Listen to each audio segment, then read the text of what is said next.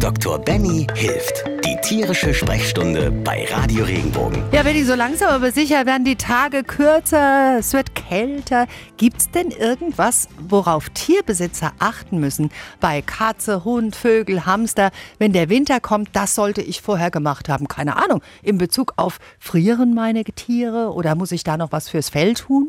Also ich glaube, so eine, so eine grundlegende Empfehlung gibt es da nicht wirklich. Wichtig ist, ich, ich sage immer so ein bisschen, man könnte ja so einen Herbst-Check-up machen. Also ich glaube, so ein, so ein Check-up zweimal im Jahr ist wichtig und da, wenn der auf den Herbst fällt, ist gerade beim Herbst wäre das so ein Aspekt.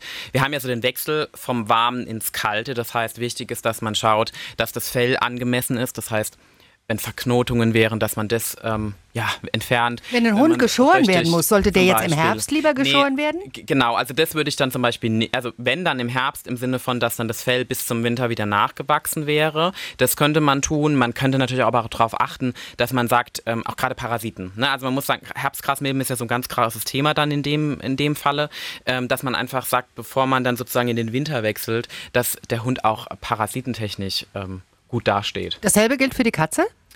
Die Katze ist da, glaube ich, sehr unkompliziert. Ich glaube, da würde ich es gar nicht auf eine Jahreszeit festmachen.